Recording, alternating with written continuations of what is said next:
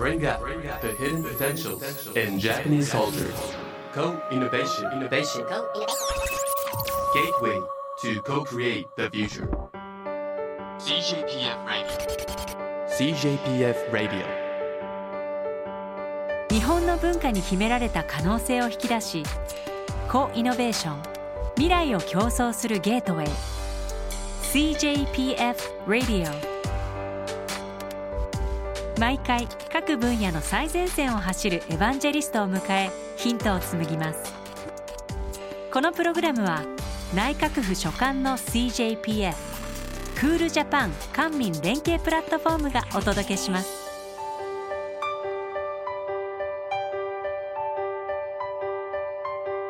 こんにちは。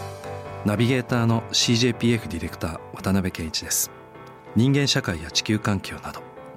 大きな変化が訪れている現代。文化の力で未来を共創する。この CJPF レディオを通じてポジティブなヒントを見つけ出していきます。さて今回 co-innovation をしていくテーマは大調和。 The Great Acceleration から The Great Harmonization へ。さあこのキーワードにどんな未来のコイノベーションの可能性があるのか。お迎えしているのはアーティストの小松美和さんです。こんにちは。こんにちは。小松美和です。よろしくお願いします。よろしくお願いします。美和さんとはね確かあの高野山で数年前に。はいお会いしました。はい一緒にダイアログその時は小橋健二君とかはい。あのいろんな人たちと一緒にやったんですけどそれ以来ですね。はいお久しぶりです。はい今日楽しみにしてます。よろしくお願いします。ます。まずちょっとこうプロフィールをはい。ちょっと紹介したいなと思ってます。小松美和さん。長野県のご出身2014年に出雲大社に奉納された作品「新不動記」のほか2015年には有田焼の狛犬作品「天地の守護獣」が大英博物館にコレクションされつい先日は弘法大師空海が真言宗立教改宗1200周年の大法要にて当時にネクストマンダラ大調和を奉納されました。これものすごい大活躍ですね。りがとうございます。ちょうどお会いした時もですね、高野山でマンダラの制作をさせていただいておりましたので、うんうん。のご縁で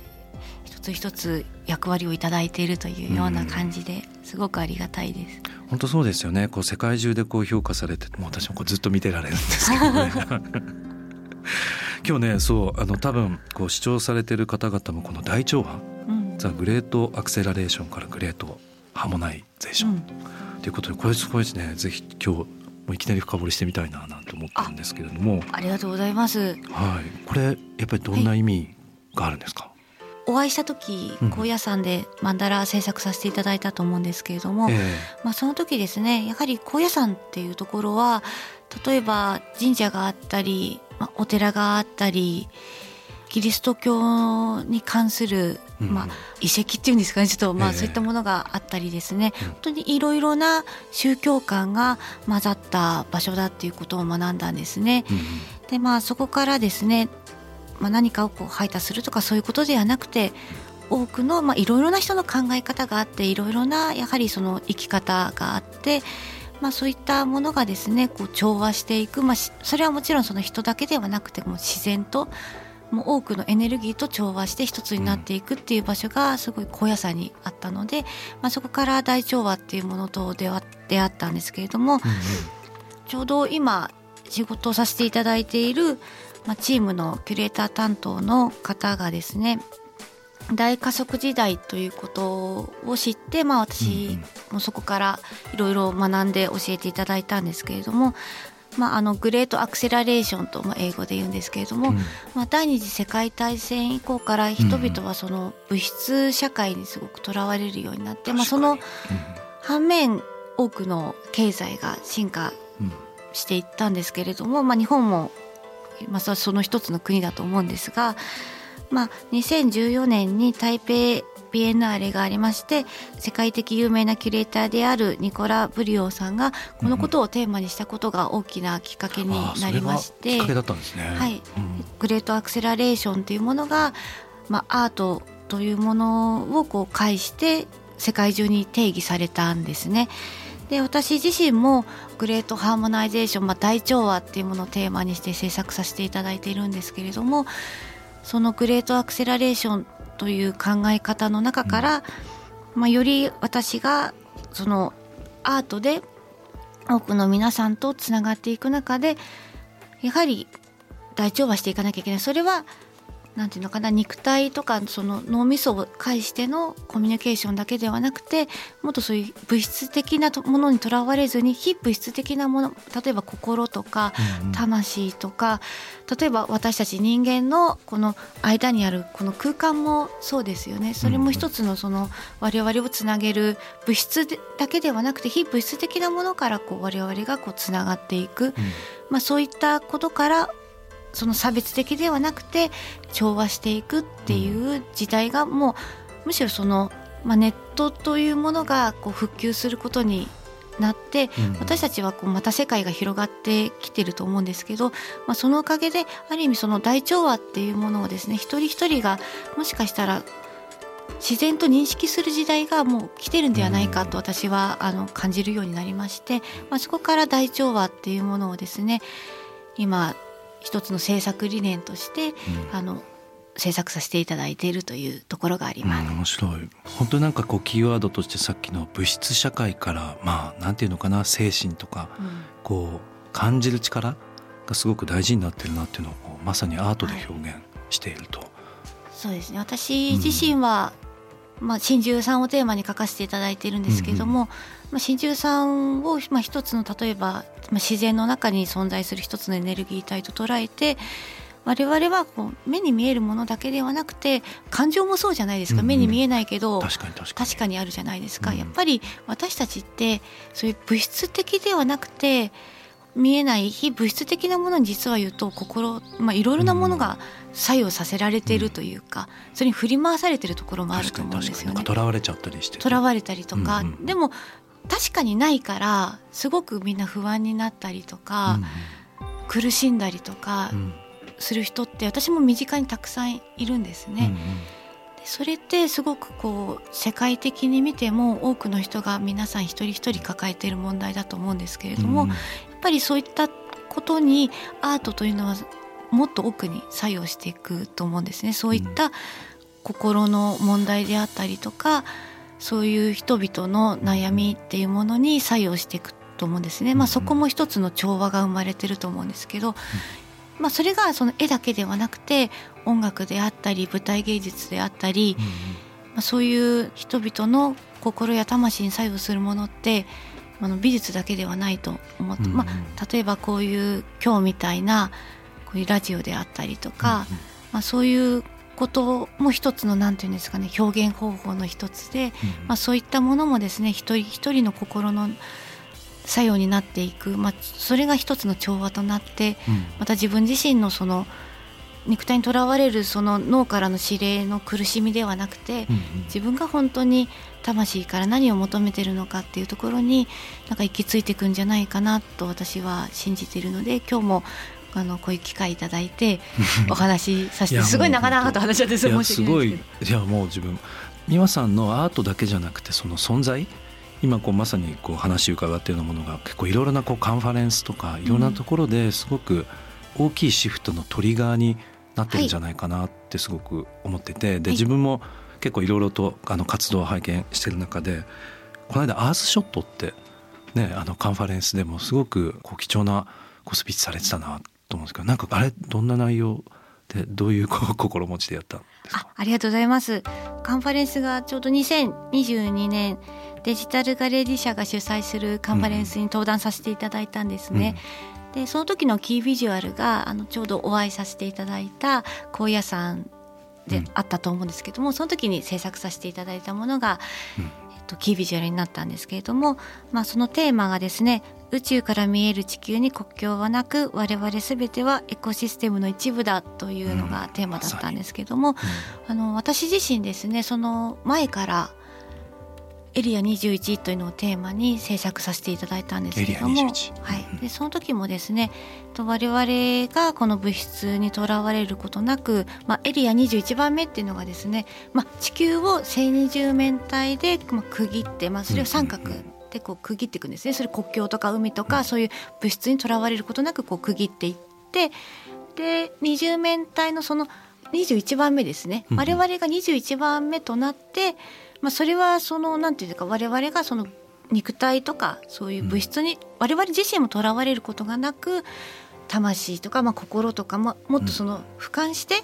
自分たちのもっと非物質的なエネルギーとこう調和しながら地球を俯瞰して見ていく国境とかそういった人間が勝手に作り上げたものにとらわれなくっていうものを私もテーマにしてやっておりましたので,、でそこから、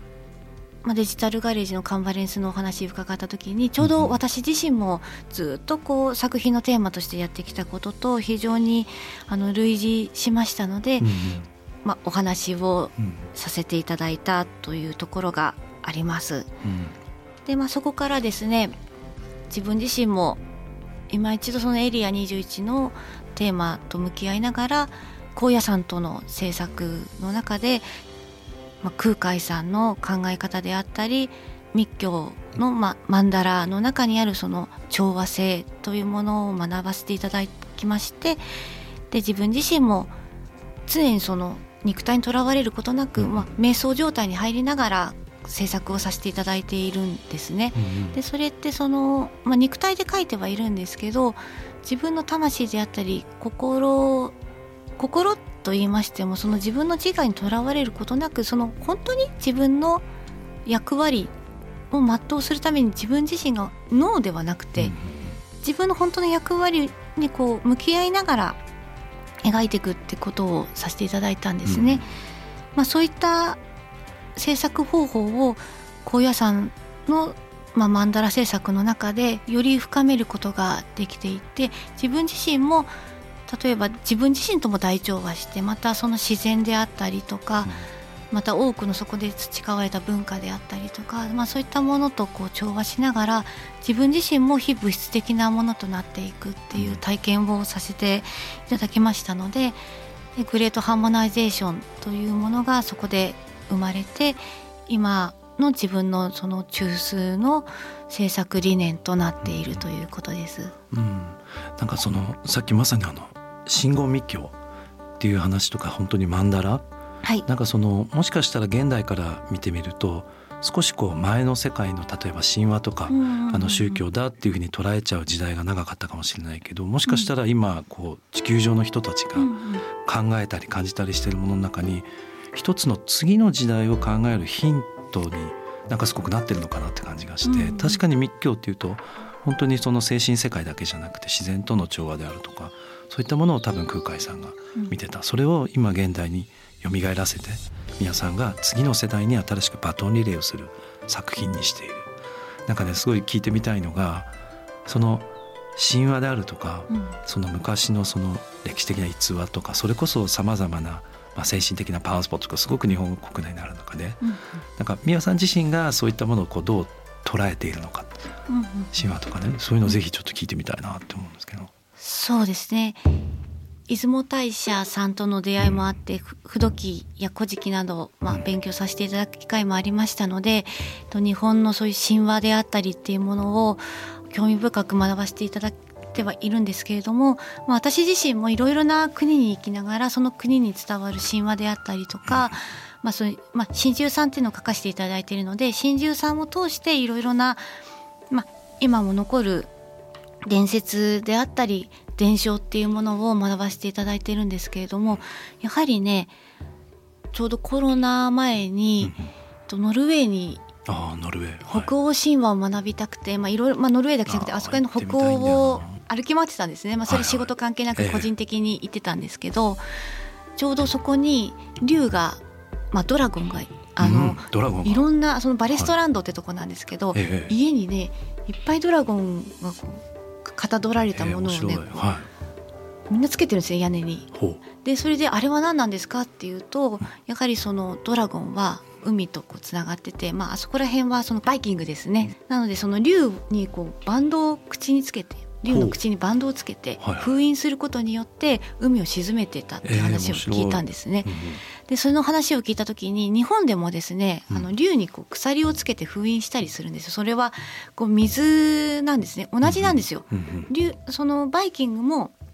ドラゴンをドラゴンってなんか火吹いてやばいわーみたいな。わちゃーってこそう。わーってイメージあると思うんですけど。結構そういう水属性と非常に近いところもあって、うん。で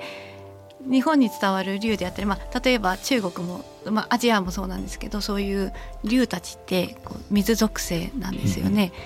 でそういったところのそのなんていうんですかすごく離れてる場所で竜とまたドラゴンってまた言い方はちょっと違うんですけど、うんうんうん。すごく類似性を、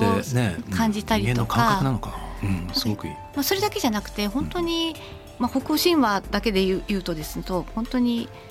例えば日本も神隠しとかありますけど、うんうんうん。神隠しと似たような伝説が残ってたりとか、なんか一つ一つ細かく見てるとうん。すごく似てるんですよ、近いものがあって。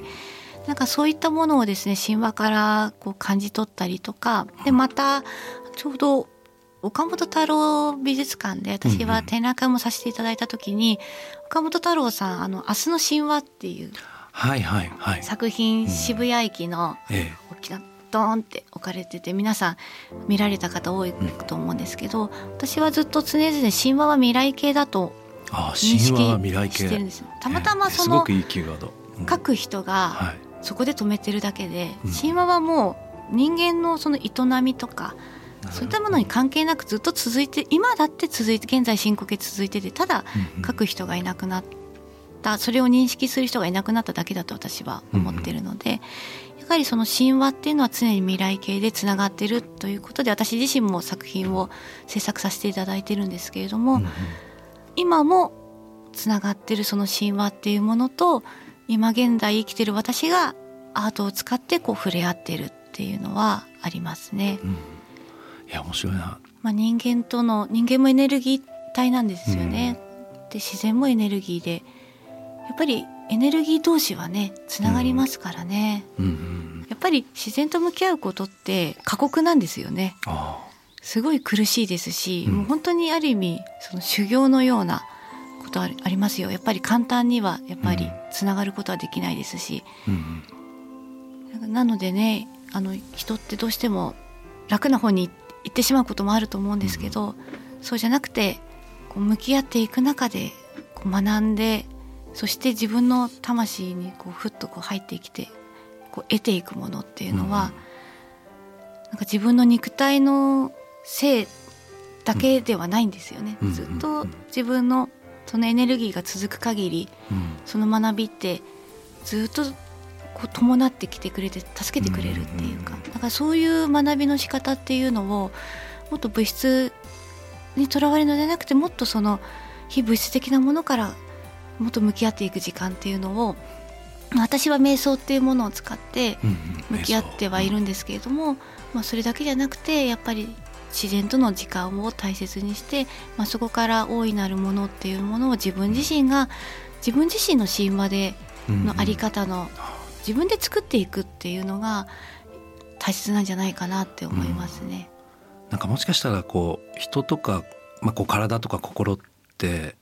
レシーバーうん、なんか受信機なのかもしれないですよね。こう、うんなんか瞑想して、まあ、心を穏やかにしていろんなものを感じてそこの感じたものの中からこう出していくっていう、うんなんかまず、